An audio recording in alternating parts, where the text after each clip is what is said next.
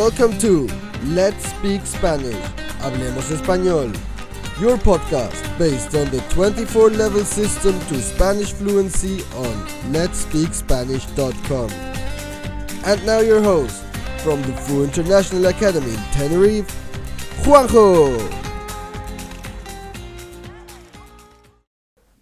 El podcast de hoy pertenece al nivel 16, B1.7, y se titula Miedo a la oscuridad. Tu objetivo para hoy es aprender los indefinidos, los cuantificadores y las preposiciones a, de, en y desde. Vamos allá. ¿Qué tal, queridos estudiantes? En este podcast os voy a hablar de algún miedo que tengo. ¿Nunca has tenido miedo a la oscuridad? ¿Has ido caminando solo o sola por la calle a las 12 de la noche cuando está oscuro y has sentido que alguien te sigue, es una sensación muy extraña. Yo he sentido alguna vez como un peso en la espalda, sentir los ojos de alguien mirándome o siguiéndome, pero no hay nadie ahí. Piensas, en cualquier momento va a salir alguien y me va a agarrar por la espalda o tocar. Yo soy bastante miedoso y antes, cuando salía de trabajar e iba a mi casa, evitaba ir por cualquier calle oscura o, por el parque. Intentaba buscar una ruta con mucha luz. En invierno, de seis y media a 7 es de noche y está oscuro. En verano oscurece más tarde, es de noche a las 9. Así que desde junio hasta octubre puedo ir por el parque para volver del trabajo a casa. Desde noviembre hasta mayo no voy por el parque, me da un poco de miedo. ¿Y a ti? ¿Te da miedo algo? Los indefinidos. Escucha el siguiente ejemplo sacado de la locución antes de empezar con la gramática. Yo he sentido alguna vez como un peso en la espalda. ¿Cuáles son los adjetivos indefinidos? Del masculino singular, alguno o ninguno. Del masculino plural, algunos del femenino singular alguna o ninguna y del femenino plural algunas. Atención, alguno pierde la O delante de un nombre masculino singular. ¿Tienes algún amigo en el pueblo? Lo mismo ocurre con ninguno. Pierde la O delante de un nombre masculino singular. No tengo ningún amigo ahí. Ninguno y ninguna significan cero, por eso no tienen plural. Pero existen algunas excepciones. Aquellos sustantivos que siempre van en plural. Por ejemplo, las gafas. Ningunas gafas me gustan. Las tijeras. No tienen ningunas que corten bien. Las bragas. No he encontrado ningunas bragas de bikini bonitas. Los alicates. Ningunos alicates sirven para cortar esto. Atención, no todos los sustantivos que terminan en S son excepciones. Solo aquellos que llevan el artículo en plural. Por ejemplo, el viernes, los viernes. Me encantan los viernes. El trabalenguas, los trabalenguas. A los estudiantes les encanta decir trabalenguas en español. El paraguas, los paraguas. Me regalaron un paraguas el otro día el microondas, los microondas. Ningún microondas calienta bien. ¿Cuáles son los pronombres indefinidos? Escucha los siguientes ejemplos sacados de la locución antes de empezar con la gramática. ¿Has sentido que alguien te sigue, pero no hay nadie ahí? ¿Y a ti te da miedo algo? Hay pronombres indefinidos que solo podemos usar para hablar de cosas. Observa. ¿Necesitas algo? Es igual que decir, ¿necesitas alguna cosa? No, gracias, no necesito nada. Es igual que decir, no, gracias, no necesito ninguna cosa. Pero también hay pronombres indefinidos que solo podemos usar para hablar de personas. Mira, ¿hay alguien en casa? Es igual que decir, ¿hay alguna persona en casa? No, no hay nadie. Es igual que decir, no, no hay ninguna persona. La negación. Cuando el indefinido va detrás del verbo, hay que añadir no al principio de la oración. Por ejemplo, No entiende nadie este ejercicio. Nadie entiende este ejercicio. Ninguno no tiene plural. Hay algunos niños, pero no hay ninguna niña. También podemos decir, niñas no hay ninguna.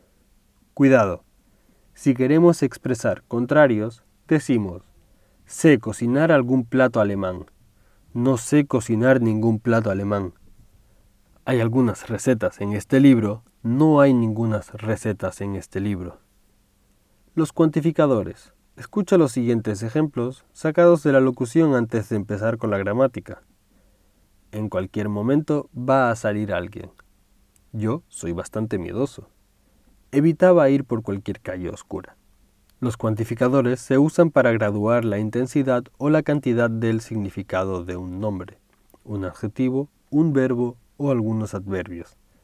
Estos pueden ser los indefinidos invariables, nada, ambos, cada, alguien, nadie, varios, muy, bastante, demasiado, poco, más, por completo, menos o algo. También están los indefinidos. Variables, que son todo, toda, todos, todas, cuánto, cuánta, cuántos, cuántas, mucho, mucha, muchos, muchas, poco, poca, pocos, pocas, cualquiera, cualesquiera, alguno, alguna, algunos o algunas, ninguno, ninguna. Y los numerales cardinales 1, 2, 3, los ordinales primero, segundo, tercero, los múltiplos doble, triple y los partitivos medio, tercio o cuarto. Atención, en español hay una gran diferencia entre poco y un poco. Si decimos, por ejemplo, el chocolate blanco me gusta poco, significa que no me gusta. Por lo contrario, si decimos el chocolate blanco me gusta un poco, significa que me gusta, aunque no mucho. Cada tiene sentido de distribución, cada persona coge una hoja, de progresión en el tiempo, cada vez me gusta más el yoga, en otros casos se usa todo el mundo, todas las personas de un grupo, en el colegio no todo el mundo es simpático, todos los días, hago yoga todos los días, no hago yoga cada día. Las preposiciones a, de, en, desde. Escucha los siguientes ejemplos. Yo he sentido alguna vez como un peso en la espalda. Sentir los ojos de alguien mirándome.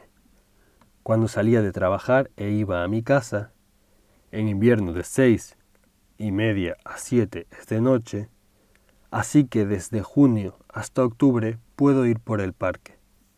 La preposición a, la hora, un periodo del día. Por ejemplo, el partido empezó a las nueve. Finalidad de un lapso de tiempo, por ejemplo, trabajo de miércoles a domingo. Indicar dirección, con verbos de movimiento. Puede sustituirse por hacía y por para cuando expresamos la dirección sin importar el lugar. Por ejemplo, iba a mi casa por el parque. Expresar el destino puede sustituirse por para.